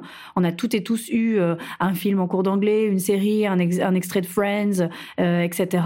mais que les professeurs s'emparent du jeu vidéo et montrent à leurs élèves comment on parle du jeu vidéo euh, bah, les éduque, quoi, à porter un regard critique sur ce qu'ils aiment. En plus, euh, ils seraient tous plus motivés à bosser. Il y a eu cette histoire là avec euh, un des Call of Duty qui était sorti par rapport à une histoire de bombardement qui avait été pas mal déformée par, par les studios américains justement. Ah, mais c'est très problématique. Et ça, c'était euh, justement à reprendre en cours d'histoire. Et je trouve que c'est vachement intéressant, justement, que ça existe, parce que euh, ça, l'important, c'est pas qu'il y ait euh, ça qui soit dit dans le jeu vidéo, c'est que on puisse suffisamment en parler, parce que ça permettra à la fois aux jeunes de connaître la véritable histoire, mais surtout de comprendre que on suit pas bêtement tout ce qui est dit dans un jeu vidéo, tout comme on suit pas bêtement tout ce qui est dit dans un film, un documentaire ou dans un bouquin, mais qu'il faut avoir un regard critique. Bah oui, mais tu sais que par exemple mes étudiants là en game design, quand on a parlé justement des jeux de guerre et du narratif qui justifie la guerre, tant, euh, sais pas, c'est un narratif qu'on connaît en Occident. Euh, quand un chef d'État veut aller faire la guerre, il doit installer plusieurs étapes, euh, notamment auprès du, on va dire, du peuple, pour accepter qu'on aille faire la guerre. Donc, je, pour aller très rapidement, hein, on prend le, conflit d'un point de vue binaire qui n'est jamais la réalité. On gomme toutes les formes en présence, les forces en présence, pardon, et on détermine un seul ennemi, un ennemi qu'on déshumanise. Puis ensuite, on va dire que ce qui est en jeu, c'est la liberté, soit la liberté des populations, soit la nôtre et on va euh, installer un, narratif où on va dire qu'on a tout essayé, que toutes les toutes les toutes les tentatives de parlementer euh, ont échoué, que bah, maintenant il faut euh, il faut payer pour aller envoyer des, des soldats à leur mort. Et c'est exactement la même logique qui est euh, dans les jeux de guerre. Moi, j'adore. Hein, il y a plein de jeux de guerre. Euh, enfin, j'ai aucun problème. J'aime bien les FPS, etc.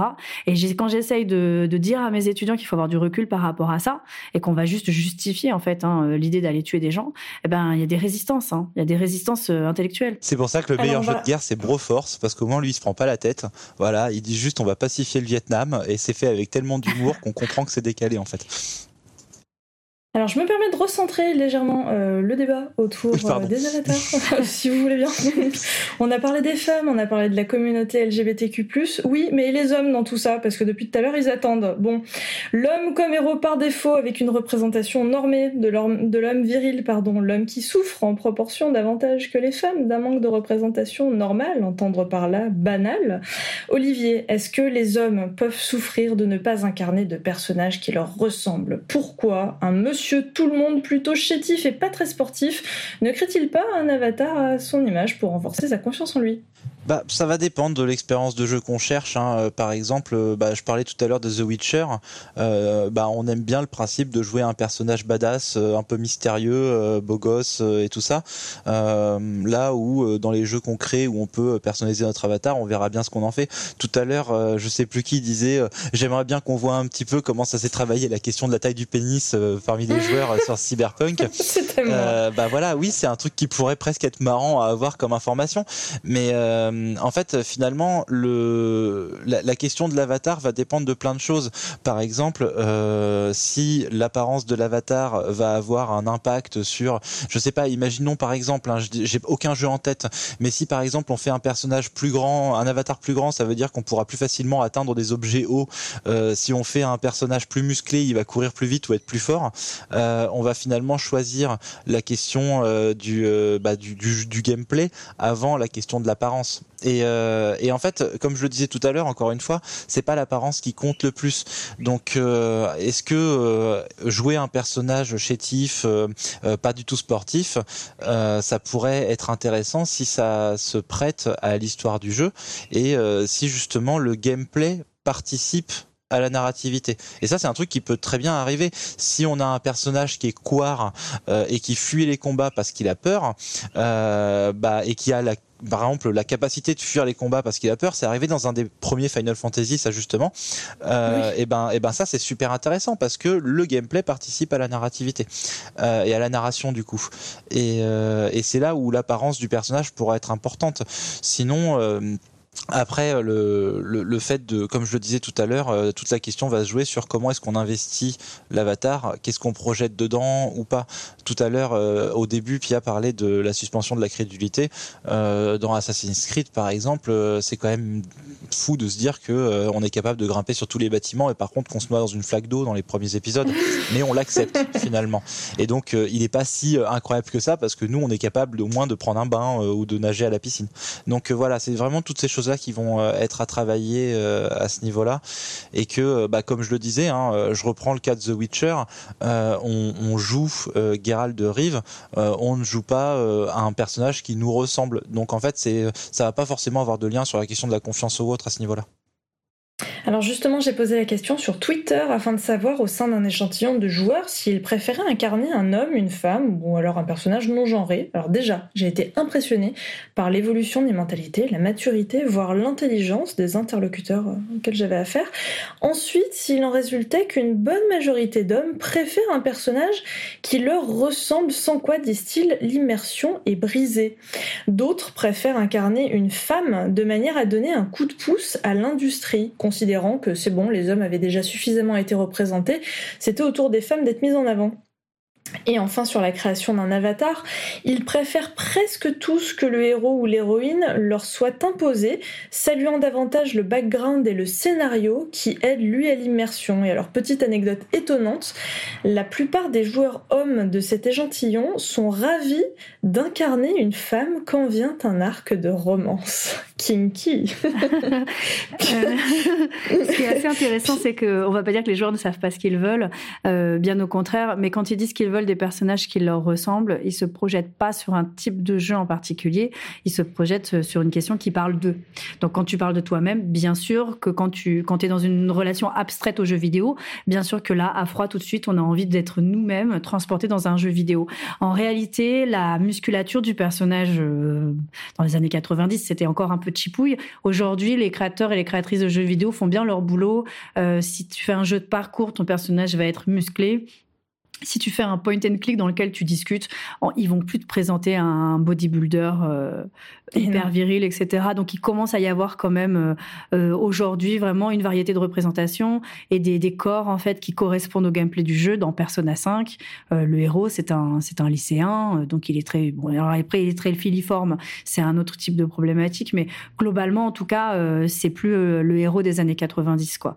Donc et puis plus récemment avec Miles Morales. Oui voilà exactement. Mais parce qu'en plus de ça, lui, il a Noir, un côté, latino, euh, ado, chétif. Oui, et puis alors au niveau de son, et il est pas chétif. Hein. Au niveau de son corps, il est aérodynamique.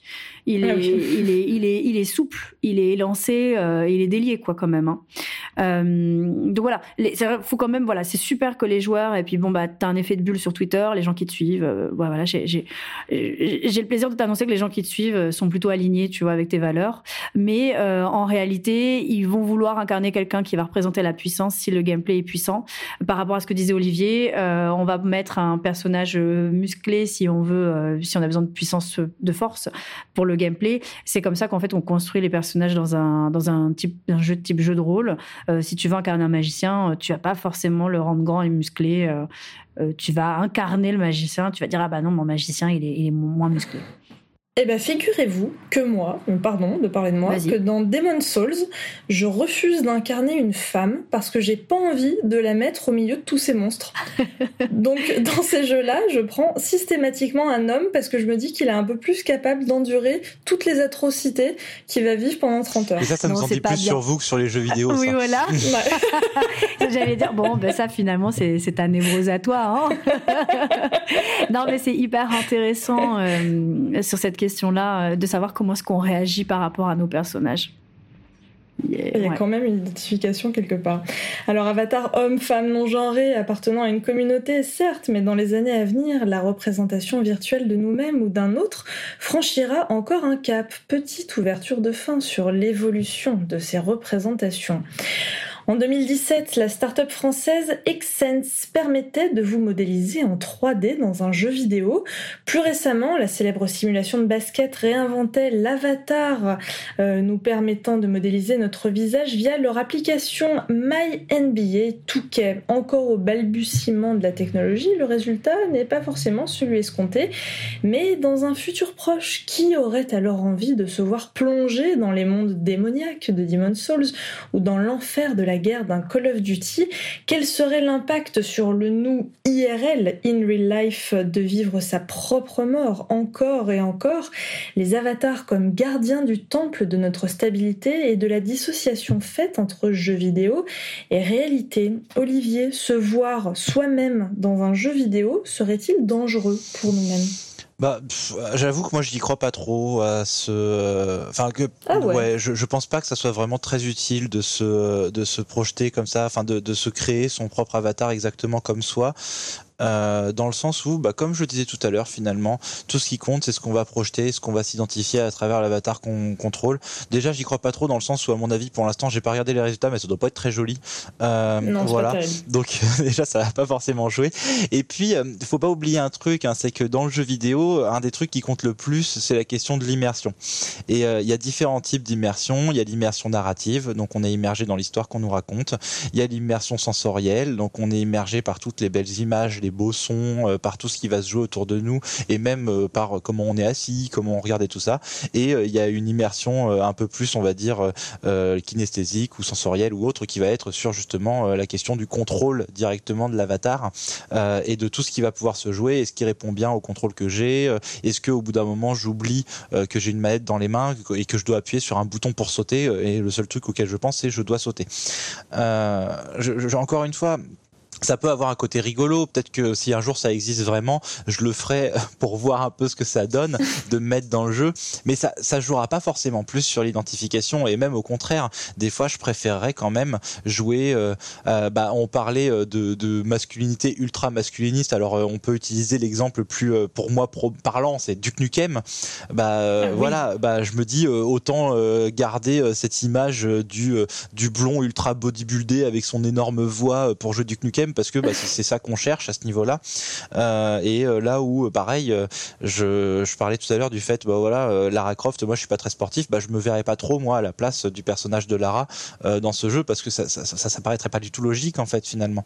Et pour la question du danger, je, je pense vraiment pas. Même si, à mon avis, on va à ce moment lire euh, quand, quand ça sortira vraiment des articles, il y aura des avis de certains psys qui diront faut faire attention, c'est très dangereux et tout ça. Moi, pour la petite histoire, quand euh, j'ai euh, commencé à travailler, euh, parce que moi en fait ce que je fais là en ce moment beaucoup depuis plusieurs années, c'est euh, je fais des ateliers à médiation numérique avec les jeux vidéo, du coup avec des jeunes autistes ou des ados présentant une psychose en fait. Et j'en avais parlé une fois à un psy, voilà je dirais pas le nom, et que j'allais me lancer là-dedans. Et le seul truc qu'il m'avait dit c'est faites très attention, ça peut être dangereux, qui se perdent pas là-dedans.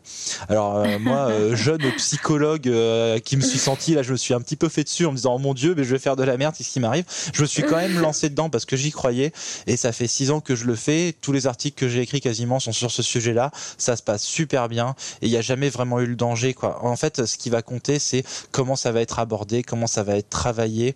Euh, on, on, arrive à faire la différence entre ce qui se passe dans un écran et ce qui se passe derrière l'écran euh, et même à n'importe quel âge. Alors bien sûr quand on est plus jeune il faut aussi montrer des programmes qui sont adaptés. C'est pour ça que quand on est jeune, on aime beaucoup regarder des animaux qui parlent quand on a 4-5 ans, parce que les animaux qui parlent, c'est suffisamment proche de nous pour comprendre que la morale de l'histoire nous concerne. Choupi doit être gentil à la maison, manger ses épinards, bah moi aussi je dois être gentil, Choupi. manger mes épinards. Et ça doit être suffisamment éloigné de nous pour pas que ça ait un côté angoissant. C'est pour ça qu'on déconseille par exemple le journal de 20 heures à des euh, enfants de cet âge-là. Et, euh, et, en fait, c'est, ça va être pareil euh, avec cette question de se modéliser soi-même dans le jeu. Déjà, faut que ça soit suffisamment bien fait pour que ça ait un intérêt. Et ensuite, encore une fois, je pense pas que ce soit le plus intéressant parce que, bah, moi, par exemple, je suis un fan de jeux de rôle, mais les vrais jeux de rôle papier. Euh, et c'est d'ailleurs pour ça bah, que Cthulhu, c'était un jeu qui m'intéressait parce que j'étais à la base un joueur de Cthulhu euh, en JDR.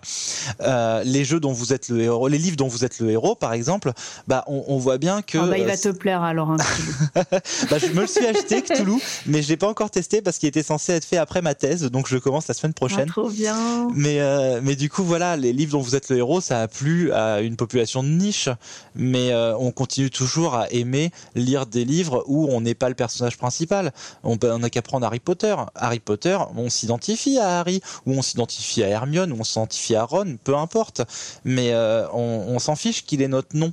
Et d'ailleurs, on le voit bien, les jeux vidéo qui nous proposent de donner notre propre nom au personnage principal, euh, il y en a pas tant que ça qui donnent leur vrai prénom. Hein. Et, même, euh, il y en a une minorité, je pense, qui mettent leur vrai prénom. Oui. Et je voudrais apporter une, pareil, je voudrais apporter une information technique. L'ultra réalisme dans le jeu vidéo ça ne fonctionne pas très très bien. Euh, déjà parce que effectivement vous l'avez vous l'avez noté, une modélisation en 3D d'une personne qui existe euh, aujourd'hui encore, c'est pas assez fourni pour être joli. Euh, ils ont un côté monstrueux.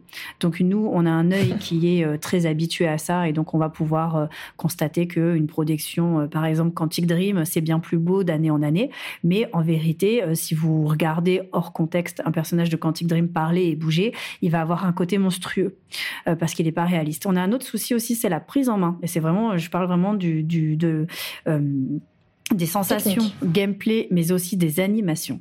Et je vais vous, voilà, vous avez joué peut-être à Red Dead Redemption 2, et Red Dead Redemption 2 est un jeu qui a eu beaucoup de succès pour euh, euh, bah justement son histoire, son caractère cinématographique, euh, son rythme, etc. Et où tous les joueurs ont dit bon, le seul problème de Red Dead 2, c'est le gameplay. Il est un peu, tout le monde a dit qu'il était un peu vieillissant, un peu raide. Je sais pas si vous vous en rappelez. Ouais, rigide. Rigide. Le problème de, du gameplay de Red Dead Redemption, c'est pas du tout une erreur, cette rigidité. C'est que au niveau du choix des animations, mais aussi de, la sensation, de la vitesse de marche, euh, euh, de, la, oui, surtout des animations euh, des personnages joueurs et du cheval, le studio Rockstar a décidé de partir sur de l'ultra réalisme. Donc, c'est-à-dire que la façon dont votre héros va monter sur son cheval et la façon dont il va diriger le cheval, ça doit se rapprocher au plus, le plus possible du rythme de, la réalité d'une mmh. course de cheval. Et du coup, qu'est-ce que ça fait? Eh ben, ça fait que dans un jeu vidéo où la caméra est un petit peu éloignée, où les environnements sont immenses et où vous pouvez euh, bouger la tête à 360 degrés, c'est moins agréable à manipuler. Donc en fait, euh, les, principaux, euh, les principaux freins à l'ultra réalisme en jeu vidéo, ça va être qu'un jeu vidéo vraiment vraiment ultra réaliste, c'est un petit peu pénible parce que ben on, le dirige toujours soit à la manette, bon soit au clavier souris, mais à la manette en tout cas ça ne fonctionne pas. Donc un petit peu comme Olivier, je suis pas très très inquiète sur ces problématiques là. D'autant plus que ce sera euh, plutôt gaguesque et on va beaucoup jouer à ça.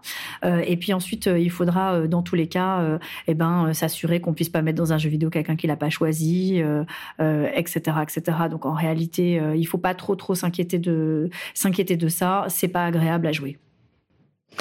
Alors je terminerai juste en disant que dans ce flou entre virtuel et réalité, il est également des initiatives salvatrices qui permettent de trouver ailleurs virtuellement un safe space où se confier. Dans le jeu vidéo Fortnite, l'association L'Enfant Bleu sous les traits d'un avatar virtuel a pu recueillir les témoignages, en toute discrétion évidemment, de 350 enfants maltraités ou en souffrance, une piste encourageante pour faciliter la prise de parole d'enfants. Olivier, il faut aller chercher les personnes là où elles sont captives que vous êtes pour ces initiatives? J'ai trouvé ça génial euh, quand j'ai appris ça. Il, faut faire des, des actions euh, comme ça dans les jeux vidéo. Ce qu'a fait l'enfant bleu, c'est génial parce que le, le truc qui est intéressant, c'est que Fortnite, c'est un jeu qui est joué par tous les jeunes. Ça permet de se faire connaître. Ça permet d'avoir un espace parce que les, les jeunes aussi, le, le, le jeu vidéo, c'est génial parce que c'est un truc qui nous permet à la fois de nous connecter et à la fois de nous déconnecter. Nous connecter aux gens qui sont loin et nous déconnecter un peu des gens qui sont proches. Pendant le confinement, c'est exactement ce qu'on a vécu. Euh, les jeux vidéo, ça nous permettait un peu de garder le contact avec les autres qui étaient loin de nous et qu'on voyait plus, et ça nous permettait un petit peu de nous détacher de nos parents qui étaient tout le temps présents et qui étaient envahissants, ou alors de nos enfants qui étaient un petit peu tout le temps envahissants pour nous aussi. Et, euh, et du coup, euh, le, c'était pas mal parce que ça faisait un espace euh, bien à soi où l'enfant peut beaucoup plus facilement parler à un avatar que appeler un numéro vert, ce qui n'aurait jamais fonctionné par exemple. Et, euh, et ça, c'est le genre d'action qui pour moi devrait continuer il faut pas que ça reste propre aux jeux vidéo. Il faut que ça soit un lien avec l'extérieur. Euh, on va pas faire la prise en charge dans le jeu. Le but c'est que ça soit un premier pas vers l'autre que l'autre vienne à nous, qu'on le, tienne au courant et qu'on le ramène ensuite vers des prises en charge extérieures adaptées. Et c'est tout le principe des promeneurs du net et c'est pour ça que j'adore les promeneurs du net parce que je pense que c'est vraiment ce genre d'action qu'il faut mettre en place en fait aujourd'hui. Pia, pour conclure, selon toi et ton expérience, quel serait le dernier terrain que le jeu vidéo n'a pas encore été cherché? Quelle serait sa prochaine limite? Quelles seraient, selon toi, ses prochaines missions? Mais quelle question Bah ouais, non mais c'est horrible. Si j'ai une bonne réponse. Vas-y, débrouille-toi. c'est l'intelligence émotionnelle. C'est-à-dire que pour le moment, la structure même du jeu vidéo, c'est binaire. Euh, ton inventaire, il est plein ou il est vide. Le personnage en face de toi, il est debout ou il est, il est mort. La porte, elle est ouverte ou elle est fermée. Donc en fait, euh, le jeu vidéo, ça permet de tester et d'améliorer euh, une grande quantité de qualités. L'observation, la synthétisation, la résolution d'énigmes, se repérer dans l'espace, réagir en situation de stress, etc. pour le moment, on n'a pas tout à fait encore les outils pour tester et encourager l'intelligence émotionnelle donc c'est quelque chose qui vient bien entendu et qui pour le moment est, euh, suggéré par le système de dialogue interactif qui était euh, très prisé dans les années 90 dans les vieux RPG, qui, était tombé un petit peu euh, en désuétude et puis qui revient bien entendu avec toute la... c'est la mode hein, des jeux en branchement, des jeux très narratifs et des jeux avec ce qu'on appelle de la narration émergente et systémique. Et je crois vraiment que c'est ça. C'est comment est-ce que euh, un jeu vidéo peut encourager à écouter l'autre, euh, le comprendre. Et pour le moment, la structure même qu'on connaît des jeux, des principaux jeux, ne permet pas réellement de tester ça, puisqu'en vérité, tu as un personnage triste en face de toi et tu as trois options. Bah, tu peux bêtement euh, cliquer sur les trois options jusqu'à ce que tu débloques la bonne. Donc il y a toute une voilà, il y a toute une recherche à faire ça. Je vous conseille, si le sujet vous intéresse, un talk d'un narrative designer français qui s'appelle Emmanuel Corneau. Euh, peut-être que tu pourras donner le lien euh, sur justement l'empathie dans, le, dans le jeu vidéo et la déperdition d'empathie, comment un système répétitif fait que tu, que tu reçois, ressens moins d'empathie. À mon avis, c'est ça. C'est le, c'est ce que tous les créateurs, euh, créatrices euh, attendent euh, de pouvoir tester et mettre en place, parce que quand tu travailles pendant 3-4 ans sur une production avec des personnages joueurs et des personnages non joueurs, tu les aimes tes personnages. sur Toulon, on les aime, sur Blood Bowl 3, on les aime, sur Scourgebringer, on aimait Kira. et au bout d'un moment, quand on va avoir l'opportunité en tant que, que créateur de, bah de de faire progresser les joueurs euh, avec nous en même temps que nos personnages, on va être très content. Et il y a toute une réflexion sur ça. Et il y a beaucoup, beaucoup, beaucoup de studios qui travaillent sur ça. Merci beaucoup Pia pour ce mot de la fin. Carte mémoire, c'est fini, mais on ne se laisse pas sans notre célèbre citation. À vous de trouver Olivier Pia qui a dit la phrase suivante, c'est à propos. Rien n'est vrai, tout est permis. Ah, ça, c'est Assassin's Creed. Oh là là, mais c'est incroyable. Je sais, je le dis toujours à mes, à mes étudiants quand, euh, quand ils râlent pour des exercices. Et elle est très problématique. elle est très problématique. Mais écoute, félicitations Pia, bravo pour cette rapidité. En plus, Assassin's Creed, un jeu que vous avez à de nombreuses reprises cité lors de ce podcast. Merci à toutes et à tous de nous avoir écoutés. Olivier, ton cabinet est à Paris ou est-ce qu'on peut te joindre au euh, Oui, oui, moi je, je pratique sur Paris. Euh, J'ai un cabinet dans le 13e, donc je soit essentiellement des, euh, des ados avec des problématiques liées à un usage euh, des jeux vidéo ou euh, des conflits familiaux liés à ça, mais je suis aussi du coup en, hôpital de jour pour enfants autistes sinon, et, et j'enseigne à Paris 7 et, et à l'école des psychologues praticiens. Et puis après, bah, pour me lire, y a, je mets mes, mes articles en lien sur mon site internet du coup. Ton site internet qui est? Olivierdury.fr. Impeccable. Pia, ton actualité euh, bah Écoutez, j'ai Scourgebringer qui est sorti euh, fin octobre. C'est un jeu euh, donc indépendant qui est sorti sur absolument toutes les consoles. il va y avoir une belle surprise bientôt en plus. et sinon, je travaille sur Blood Bowl 3 qui doit sortir donc début 2021. Et en parallèle de ça, tu donnes des cours. Et je donne des cours à Isart, ouais. Je salue mes élèves. Merci beaucoup à vous, à vous deux, d'avoir été avec moi tout au long de ce podcast pour discuter euh, de ces choses très intéressantes. Merci pour l'invitation. D'Avatar, merci beaucoup. Merci à vous qui êtes fidèles au rendez-vous. Ce troisième épisode de Carte Mémoire est terminé. Vous pouvez écouter les autres numéros ou alors attendre sagement le mois prochain pour un tout nouveau thème et une toute nouvelle année. Salut à tous.